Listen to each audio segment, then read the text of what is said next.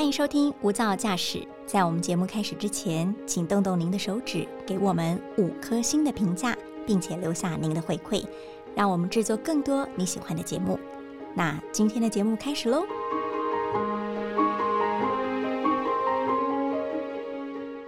往前往后都是团圆，这是我很喜欢的一句话。它是已故广告人孙大伟先生所写的。呃，当我看到这句话的时候，我深切的明白到，人生的结束就是另一个开始，另一个起点。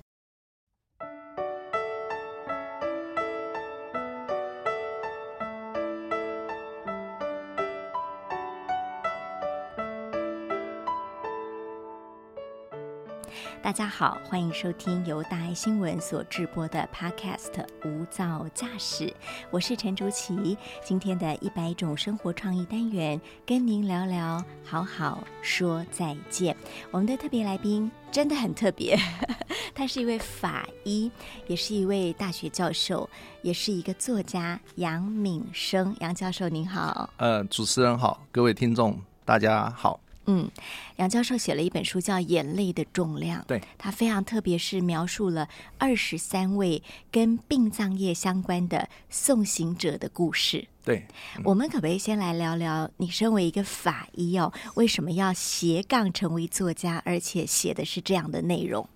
呃，这大概就是在二十年前，因为二十年前我的一群老师，呃，他们内政部邀请他们做殡葬改革，那。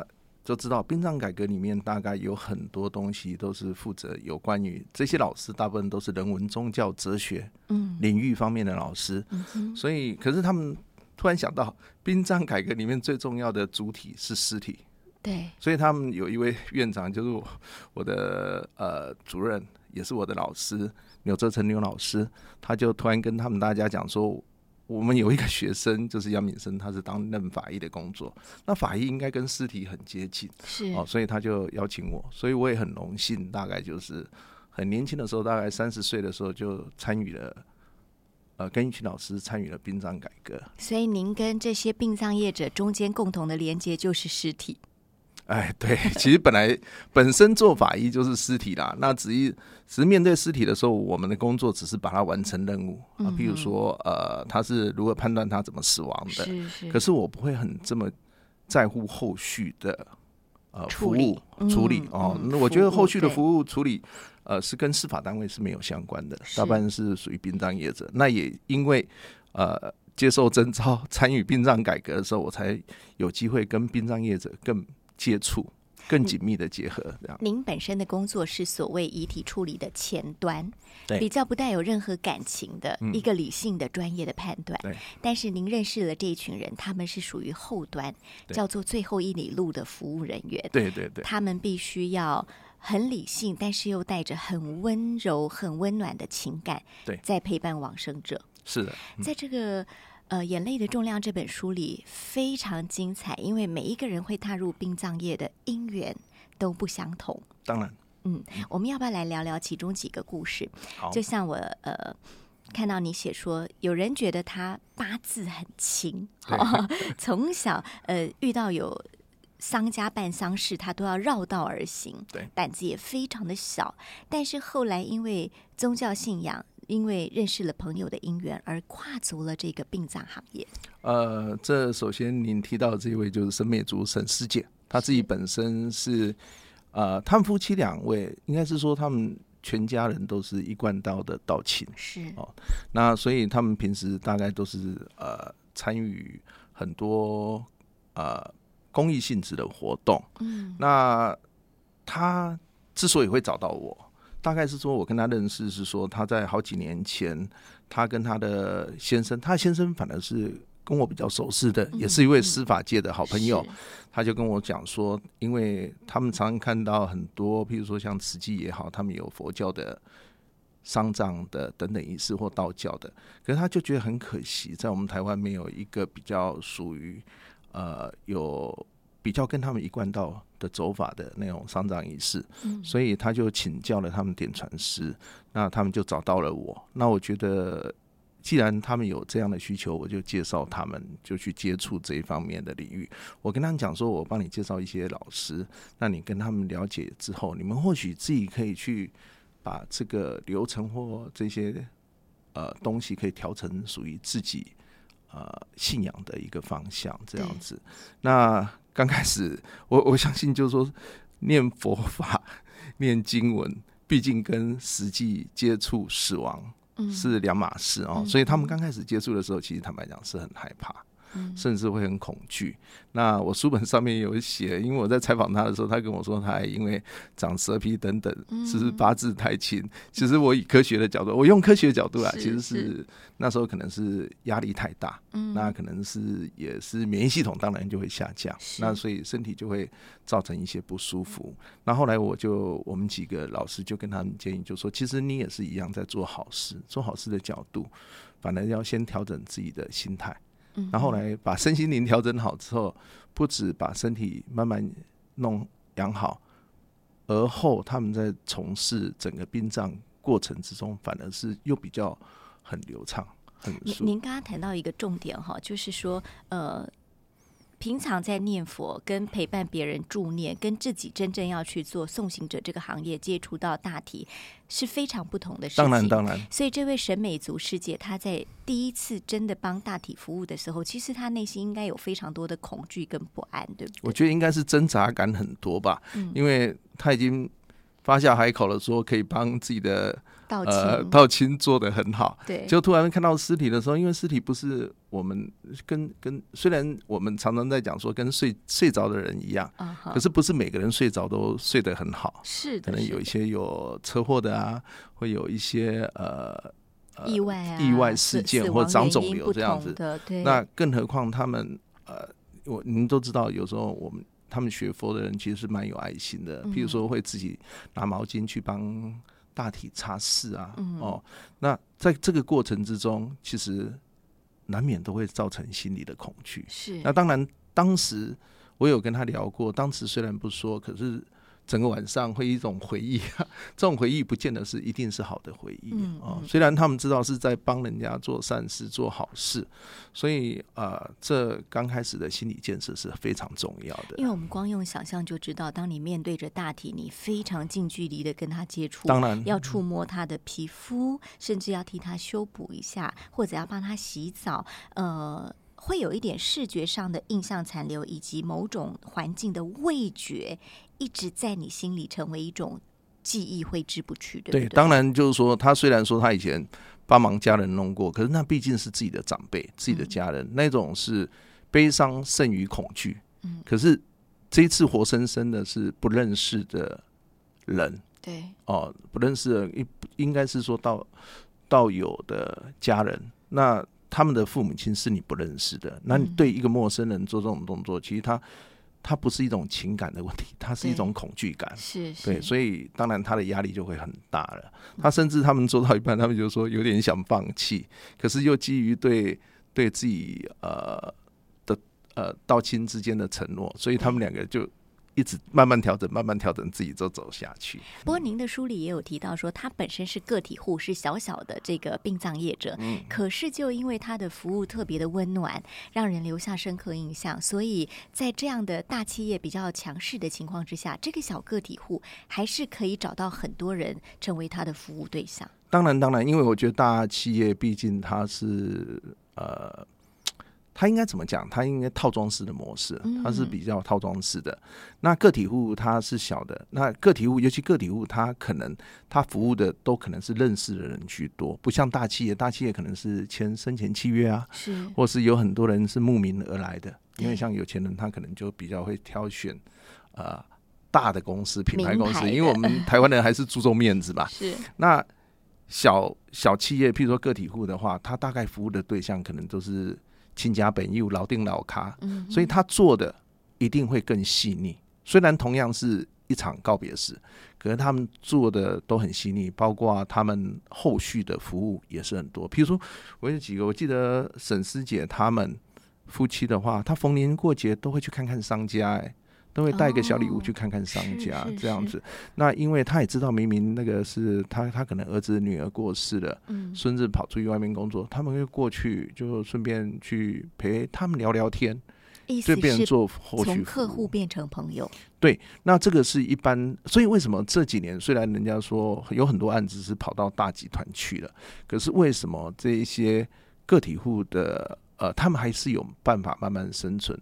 这也是我们台湾很特殊的一个现象。得跟他。便利商店干嘛点那种模式啦？啊，如果不是因为便利商店是二十四小时，干嘛点如果有办法开二十四小时，我相信有很多人可能会去干嘛点。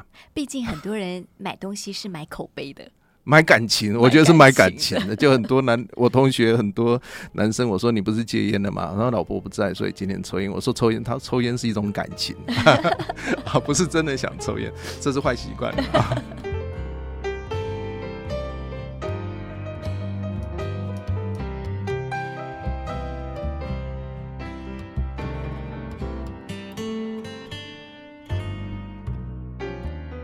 我觉得我们访问法医就是不一样哦。当你谈起尸体的时候，是这么样云淡风轻的，仿佛这个事情就是呃，在你身边的一个最熟悉的一个伙伴哈。呃，可是我们看书里也有很多外人看来是有一点怪力乱神的事情发生在不管是停尸间或者是准备帮大体做美容的时候。呃，你你可不可以跟我们分享一两个故事？你所听到的，不管你相不相信它是真的。呃，其实。我我我我常在网站有看到有一些，譬如说我们除了爆料公社以外，各位如果有兴趣的话，可以看很多什么公社啊，他们还有一个专门在讲殡葬鬼怪的那个灵异公社，那每次都笑一笑，每次都说，其实我自己也蛮喜欢看的，还有我觉得是一种娱乐嘛，啊，就跟娱乐一样啊。那呃，我觉得很多东西可以当娱乐，是那有很多东西跟家属讲的话，呃，可能还是要以。理论为准啦，哦，就因为我觉得现在年轻人他们在从事殡葬，有时候要有所本啊。譬如说我以前常看到他们，我的学有一次我的我去验尸的时候，家属就说啊，你看这可怜呢，我们家绝对用怕死，哦，不要东西昂昂哦漆。嗯，那殡葬业者就受不了了，警察就说不是啦，他没有啦。那他又一一转身的时候，又发现哎。肚子可能绿绿的，你看不多给我们趴哦七，就我就看到旁边的殡葬业者就直接很冷静的就跟他讲说，欧巴桑黑不起哦七啦，这叫做失律啦。嗯，您您给他洗冷沙缸啊。嗯，检察官愣了一下，就问他说：“你们怎么知道这个叫失律？尸体的变化失律呢？死亡两三天。”他说：“杨法医上课有讲啊。”检察官看我就笑一笑。那其实我一直觉得有很多东西，其实呃，如果你要呃。当然，我尊重看得到的人是啊，呃，有很多人可能有特殊体质，他们也很有能力可以看得到。可是，毕竟我是学科学的，尤其是我在教学上面，我反而是希望用科学角度来解释这个现象为什么。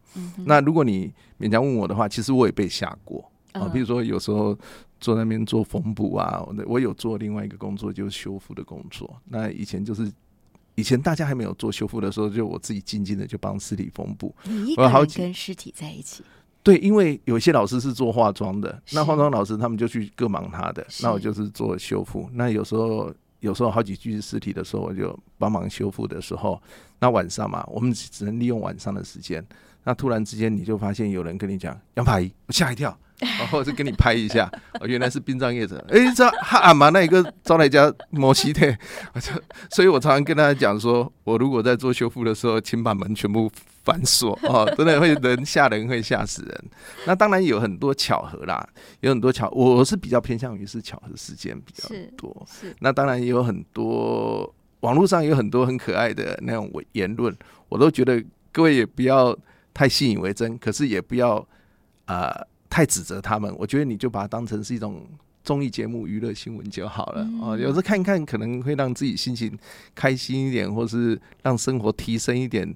那个甲状腺激素提升一点，让今天嗨一点哦，我觉得也也也也也不是坏事啦。不过这种东西真的信者恒信啦，对，当然当然当然。他们觉得他们相信，并且觉得看得到一些我们所看不到的东西，我们还是要理解他们可能有跟我们不同的世界。对，不能包包括说，呃，这本书里面有写一个，呃，就是有关于。呃，瑞朝玉瑞老师，嗯，他很有意思。其实他以前有一段婚姻，后来因为他的前妻很信任、很信那种传统的宗教，是是，所以他以前是在德记洋行一个大主管。嗯，那因为他老婆信仰的关系，民间信仰的关系，他就被他老婆拉着去参与了。哦，譬如说他是什么坎蒙。嗯，看蒙哦，那个就是那个叫关洛音哦，关洛音哦，对，那因为他本来不信这个东西，那因为他前妻很信这个东西，他就跟着信。那可能他体质的关系，他又有点会，他说他看不到，可是会有感应到，这是他说的啊。哦每次我问他说会不会感应到名牌，他都说不会 啊。他说赚钱的都感应不到。那后来因为他老婆太走火入魔，就两个人就分开了。是那。他有一阵子，他有点自我 confuse，因为走路这个，这个就是很很特别，就是说你不是走到正统的宗教，你走到民间传统的东西，又好像似有若无，所以他决定，他有点，他也有点自己有点人生突然有点 confuse，可能也这么多年来工作哦，因为工作一定是做业务主管嘛，交际应酬喝酒哦，那每天都是生活不正常。嗯哼，后来他反而辞职了，静下心来来学易经。那学了易经之后，有一次他上课的时候，我演讲的时候，他遇到了我，他就特别跑过来跟我聊聊很多有关于殡葬的这个东西、尸体的东西。聊到最后，他才跟我讲说，他曾经有这一段。那我只是跟他开玩笑说，那你要不要有空过来到正统的学校去上上课？是，或许可以解答你的一些问题。那后来，哎，他五十岁的时候，真的重新去念大学啊？什么科系？呃，他刚开始他应该是说念二专，从仁德的二专哦，生命生关科、生命关怀科，就是有关殡葬、殡葬的，呃，国内第一个啊。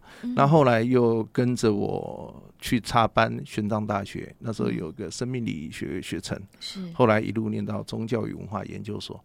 后来现在是部版的讲师，嗯，结果他那一天我就跟他说，哎，里面如果有提到你，可不可以？他说可以啊。我说你最大的改变是什么？他说老师最大的改变是把未知变成现在已知已知的东西。当你已知越清楚的时候，你就知道原来很多东西是呃是一种无知。未知其实当时的未知其实是一种无知啊。那现在慢慢当你已知的时候，你你反而更豁然开朗。嗯，豁然开朗的时候，刚好可以更包括在教学或者是在呃工作或者在呃为人处事上面，反而会有另外一种提升。那所以他后来也变成是我团队，因为我成立一个修复团队，他也变成我团队的人员。呃，我大概不敢不敢让他。拿针线呐，因为我怕他自己会吃到自己，也会吃到我们，因为 他年纪老花了 哦，他年纪比我大，所以因为他文笔很不错，那还有他的想法很不错，所以我们就请他负责做照相、摄影，还有写文稿的部分。因为我每次做一个案子，就会做一些记录，就由他来做处理，这样子。是老师，我好奇一个问题，就是说您自己是学医科出身，然后又是一个理性。科学脑的人，你在呃接触这么多殡葬业者的时候，他们有非常多非常多他们所说所见或他们所相信的是科学难以解释的。嗯，对。那这部分您怎么跟他们沟通？或者就像你刚刚说的，当做是一个娱乐，尊重他们的想法。呃，我跟人家沟通很简单的方式，我一般是不会否定。嗯，我常常觉得，嗯，伴抱着嗯相信。可是，因为我相信他，他才愿意。比如说关洛音这件事情，关洛音这件事，我当然也相信他，因为因为我自己没遇过。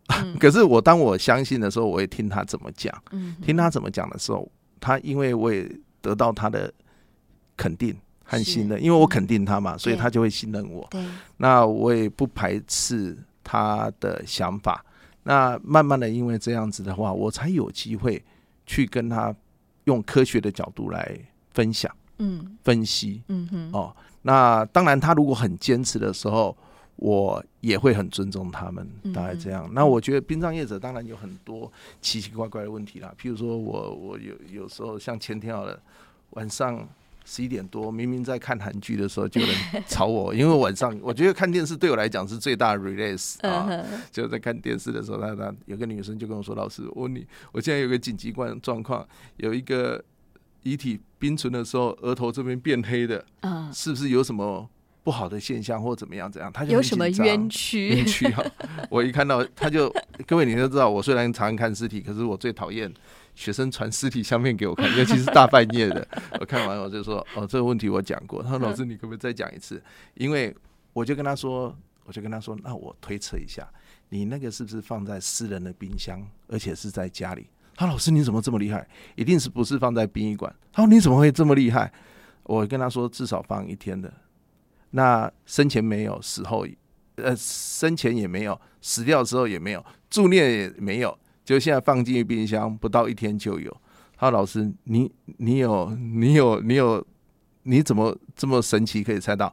我说：“我看到这个，我就大概知道这个是怎样。我们台湾有这种特制的私人的冰箱，比如说我爸爸遗体是放在自己家里，会放冰箱。可是我们冰箱毕竟跟殡仪馆。”那种一个几百万的冰箱是不大一样，它大概就是五六万块做的，跟它冷冻冰箱，是吧？嗯哦，它也没有科学的校正或怎么样啦，就是送风有冷气。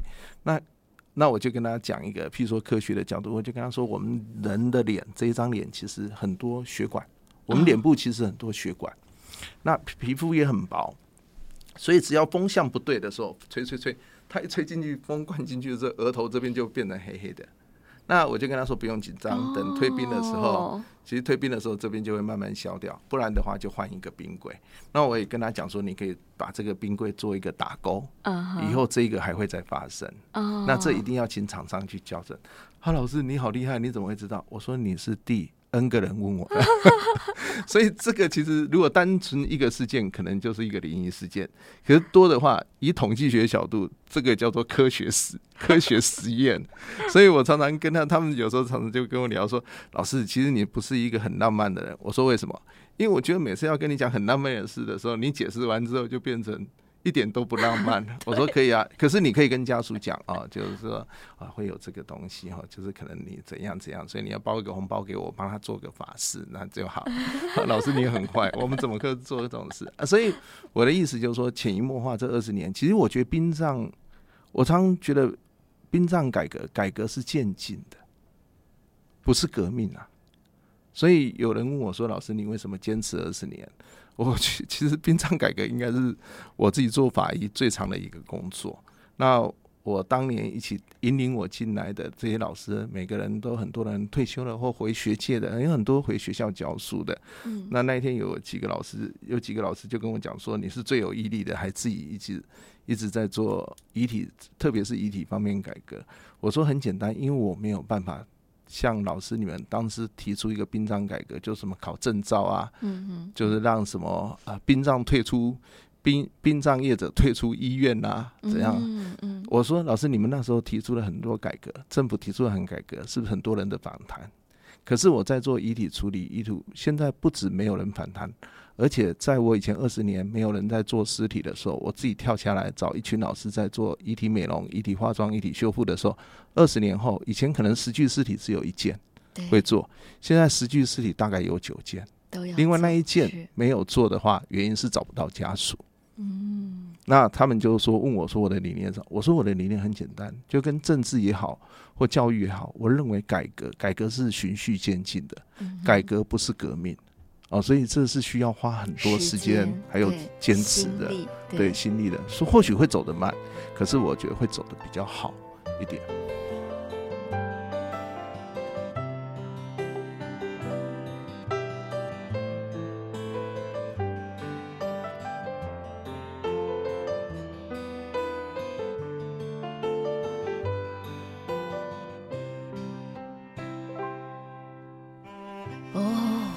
想穿外套，因为 我觉得我刚刚听到了一个有那么一点趋近于鬼故事，但是被老师一讲之后，他立刻就变成一个科学的实验而已哈。所以老师，你是一个很大胆的人吗？其实我很怕看鬼故事，我不大喜欢。我很喜欢看鬼故鬼怪，可是我可以我可以接受韩国那一种韩国片那一种有没有僵尸片？嗯，可是可是我最怕看的就是华台式的或者是华式哦，不是那个台式啊，不是大爱台哈，那个台式台港那一种鬼故事啊，突然脸突然。照个灯光变青色，所以有时候晚上我老婆出来上厕所，灯光一打也是怪怪的颜色哦，你就很害怕。那其实我从小就很怕鬼，可是我觉得反而是接触尸体最多的啊。那我觉得你说我胆不胆小？其实我还蛮胆小的，我不敢自己一个人看恐怖片。所以呃，那个小佳助理小佳就跟我开玩笑说：“要是你你看什么？”我说：“看韩剧，看日剧。”他说。你不是看法医吗？我说不要看法医了，每次看人家怎么杀人，那个哎，你要那两个小时就是内心很挣扎，你知道吗？到底凶手是谁？就一直很等待、很期待、很害怕。那我老婆就每次笑我说：“那你自己办案子不是也在很期待、很大？”我说那一种是一种成就，那这一种是一种惊吓，是不大一样。开玩笑的啦啊！那我觉得说，其实有很多东西就是。就是呃，生活生活应该，你如果提到这个的话，我觉得生活跟工作是可以分开的。你不是大胆的人，你也害怕那些鬼故事啊，害怕那些奇怪的事情。我胆子大的话，就不留在，就不当公务人员了嘛。就是胆子小才当公务人员，比较不会出事。我爸讲的。你的手机里有很多尸体的照片。当然，当然，这也是唯一我保存。命运的方不要给我看，老师不是，我是说，我这是我保命的方法，因为难免会跟你们这些美女合照，所以我老婆有几次，女人都一样，都会看看我的手机。就她后来就跟我讲说，她前几年都说，你的手机真的是蛮无趣的。那每你手机如果没事，不要开起来啊，因为每次手机都很多相片，所以我就跟我朋友开玩笑说，你们如果要。避免自己老婆查你手机的话，就是跟我要几张死人相片，他就不会看。开个玩笑啦。那因为我觉得手机是工作嘛，啊，工作那也可以招人。有个那当然，我有很多朋友说，他们都不喜欢拿我的手机拍拍团体照。他说你手机好恶心哦，里面有很多相片，一不小心划出来就是一个令人不是他们的直觉更简单，他们认为说。他们不喜欢把我们这些美美的相片跟你的死人相片并在一起。那我常常觉得这就是工具啊，有什么关系？就车子能跑就好了，你管他车子，就跟计程车司机总是可以载美女，也可以载载我们这种老男人嘛，对不对？你就把它当工作工作就好了。哎，说的很轻松哎，但你是如何的这么样的淡化你跟往生者这么近距离接触，然后他已经融入你的生活中这件事情？OK，我我我觉得这样的，就是说我常跟呃人家讲说，其实嗯，尸体跟我以前在医院遇到的病人，他们最差的最大的差别就是一个有呼吸，一个没有呼吸，一个可能会说话，一个完全没办法说话。病人有时候连说话都不会说话，嗯，那其实他尤其带着插管或干嘛，其实他跟死人没有什么两样。他除了那个坡图在跑动，嗯，还有那个机器在咻咻咻以外。其实他可能跟王者是差不多的，是，所以我只能说他是一个有呼吸的人。那对我来讲，我处理的遗体他是没有呼吸的人，我是把他当人来看，他只是睡着了，而且没有呼吸的人睡着了，睡很久。那所以我觉得这样看的话，你就会比较释怀一点。哦，我懂了，你也把它当做一个人来看待，只是他没有呼吸。因为我把它当成人，我认为他不是物。如果他是物，他就是可以处理嘛，随便处理。所以我常常也会跟很多殡葬人员鼓励我说：“你应该把它当成他是，你是医院的后续。嗯，他是医院没有呼吸的病人到你身上。那如果你把你知道怎么服务病人，那。你就会服务的很好。为什么我们医疗人员会受很多家属的尊重，而你们殡葬人员始终会呃跳脱不了这个的反例？因为很简单，因为你们总是把它当物，嗯，所以很多殡葬人员很喜欢讲“几基能基啥基”，说你几基能基，它又不是物品，它可能是称呼棺木啦，也是遗体。那我说，我说你们可不可以用一句两句遗体？就好像呃，我觉得。他们还讲，我得赞美慈济团队，他们以前是最早提出来大体是哦，大体大体老师。是那我就跟他说，他本来就是一个大体老师嘛，他是一个大体。那这个老师可能会让你赚钱的老师，那你从他赚钱的过程中，你是殡葬业者，你从让你获利的过程中，你可以学习嘛。嗯哦，那我觉得为什么以要称称为大体或称为遗体？其实坦白讲，我以前当法医的，人家都说是尸体嘛，嗯说穿了就是死人嘛。嗯那你看到、称呼他死人跟称呼他是遗体，那个感受性，我想对家属感受性是不一样不一样。对我相信所有的家属应该不愿意那你说，哎、你你你礼拜一啊，验尸哦，看这个尸体是不是你老爸？还是嗯哎、小姐麻烦你看一下这具遗体是不是你父亲？嗯那种感受性是不一样的。嗯嗯哦对他的，因为你先入为主的观念会影响到你后续对他的处理情况，所以我常常会跟学生讲说，不要再讲一只两只了啊，嗯你应该说把他认为是大体老师，或者是说他是一具遗体，嗯好，或者是没有呼吸的病人，这样来对待他。我我真的觉得教育很重要哈，就像您说的，呃，改革需要时间，需要一代一代的教出有新世代观念的这种送行者，整对个的殡葬文化才有可能会改变。对尤其是以以前大家不知道我在做什么，尤其是说殡葬改革，我是被我们老师分配到做遗体修复那一方面，因为我们刚好有一个研究生，他是美容老师，嗯，所以我刚好是做修复，他刚好做美容。那坦白讲，二十年前在做什么不知道。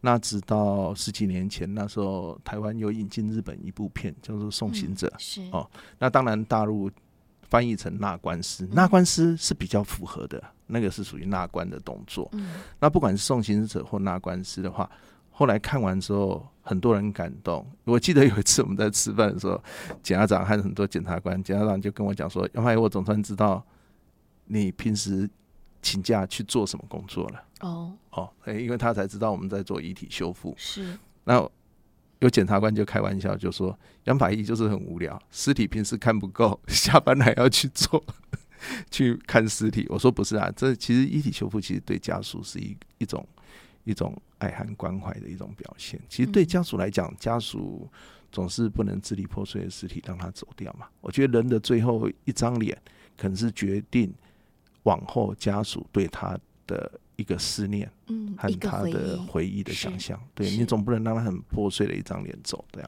这样子。我看到您书里写很多的家属。呃，最后会回过头来感恩这些送行者，因为第一是他们帮我的亲属在人生最后一段路给了他一张很完整的脸，对，很整齐的服装仪容。第二是呃，你们这样柔情的对待我的家属，让我觉得呃，我逝去的亲人没有这么痛苦。所以我最后想问老师的是，这些送行者、殡葬业者最希望得到的是什么？讲实话还是讲谎话？都要，讲实话就是赚到钱，嗯哼，能够温饱，能够温饱，他们才有办法继续从事这份工作。嗯那如果长唱高调一点，他们也很想自我提升。嗯哼，我记得二十年前，呃，一个团体找我去做教育训练的时候，那个是我，因为我二十七岁就在大学教书，我教了三年之后去当法医。嗯哦，，OK，那我后来当法医之后，三年之后我接触到殡葬，那这六年的教育我一直没有中断。那这一场演讲是让我这一辈子永生难忘的，因为这一场演讲里面的人，你会觉得很难想象，他们有人都在吃槟榔，嗯边上课吃边吃槟榔。来也不会像很多你去文化局演讲，譬如说主持人，我常常看到你演讲，有没有很多师兄师姐听你上课，或是很多人听你上课都会服装仪容整齐。例如，例如看到人夏天吊嘎我，香烟坑在肩膀上面。那坦白讲，露出来的那个肌肉还有刺青呢，还有穿拖鞋，是，我看到觉得哇，这什么场所啊？啊啊！他们有人抽烟，我说对不起，不能抽烟。那他们就说哦，老师你诡异要这样啊，我就坐在。他们就站在门口，就边抽烟就靠在你们那边听。我就这五十几个是什么怪怪的班呐、结果讲完的时候，我就讲尸体。其实坦白讲，那时候我也不知道到底讲到，只是我们老师跟我说啊，这个班你就多讲一些尸体，放一些尸体给他们看就好了。嗯听完的时候，结束的时候，他们没让我走、欸，嗯他们很多人就留着，就跟我问很多问题题。那嗯问问题，因为他在中部，几乎很多人都讲台语。嗯虽然我是本省人，可是我台语还是有点委认凳，你知道？不大会转。我就跟他们聊聊聊了一下，结果后来他们就跟我讲说：“杨老师，我不瞒您说，我我是第二代啊，我是第三代啊，我是哦我是第一代，家哦七十几岁了。”哦，还有七十几岁，那一天的演讲有七十几岁，也有二十几岁的。有二十几岁的是因为他大学毕业，他爸爸叫他来接，嗯阿公爸爸叫他来接，他不愿意接。他说：“你不接，我就断了你的金元。”哦所以他那一天来上课是这样的。殡葬是在什么？他就是不想做殡葬才会去念书啊。对，可是现在为了钱又得回来接啊，爸爸妈妈嗯不要的。那些老人家他在抽烟，我跟你说，抽烟嚼槟榔，还趴在窗户抽的，还有时候还举手说：“杨老师，你也在讲台语喂，晕倒什么？第一次上课有人要求你讲台语，后来我才知道，原来他们这一群人非常非常的可爱。他们跟我讲说，他们是有史以来第一次这么正式的听人家讲尸体的变化。嗯那时候是突然让我那一天觉得，事后跟他们聊了很，他问了很多问题，问了很多，坦白讲，对我来讲是很 stupid，是很愚蠢的问题。可是我觉得啊，你做殡葬第二代、第三代，怎么连这个都不知道？他们问的问题都会变成鬼怪。嗯，他们还有一个老大姐跟我讲说：“杨马义，我二十年来我才知道这个叫做尸斑呐、哦我，才知道这不是欧七啦，嗯哼我才觉得哦，这个是自然现象啦。我以为就是说人死掉之后尸体会变硬，一定要助念完之后尸体才能变冷，嗯原来是时间到了就会变软。嗯嗯嗯哦，结果他们那一天我就跟他们互动的蛮开心的。后来我就跟我们老师，我们老师说你还有没有兴趣来教？我就说其实我是被他们感动，胜过于我想教。我就说我可以来试试看，所以这样一头就栽进去了。所以殡葬业者很想在知识方面其实他们很渴望，是只是当时大家因为他毕竟不是显学嘛，是，所以呃，大家很多专家学者当然对这个也不是很有兴趣，也不懂。那所以我才会刚刚开始讲说，会后来内政部找到我们老师，那些老师其实也是，包括我自己都是乌合之众嘛，就是一群人凑着去跟他们教书嘛。那其实边教边调整自己的错误嘛。坦白讲，我们刚开始教，我们也不知道他是要什么，反正我就是把我懂得给他们。可是我懂得给他们，并不是他们真的想要的。嗯所以我才会去慢慢、慢慢、慢慢去调整。嗯那呃，这也是我们一些人一直在努力的地方，所以蛮高兴的。就是说，其实现在应该说，现在殡葬业者其实他蛮幸福的，可能呃不只有专书的出现，也有专业的学校的培训，还有专业老师会去教导他们。那我觉得他们学习就会变成是事半功倍。嗯那以前早期的他们很多人，他们因为他们不懂知识，所以呃，他们只能用呃，应该是说以比较用传统的用一些鬼怪啊，他们或者是信仰的东西对，来说服家属。嗯那家属也信以为真，嗯因为达到，因为其实你也不能说他不对啦。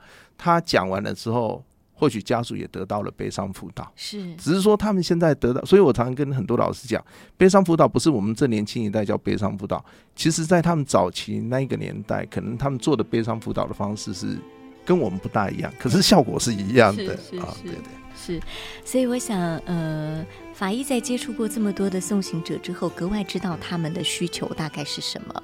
那送行者在接触越多家属之后，也会知道家属真正想要的是什么。当然，在《眼泪的重量》这本书里，我常常看到很感动的是，家属回过头来感恩这些礼仪师或者是殡葬业者，谢谢你为我的亲人做了最后一程最好的服务。我想这是每一位殡葬业者，呃，除了谋生之外，最能够感到欣慰的一句话了。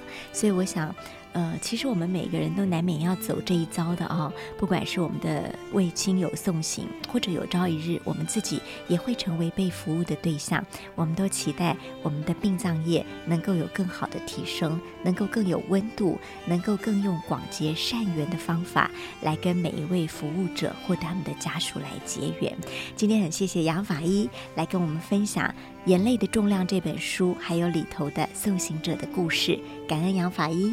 谢谢主持人谢谢各位听众的聆听。也感谢您收听今天的无噪驾驶一百种生活创意单元我们下次见。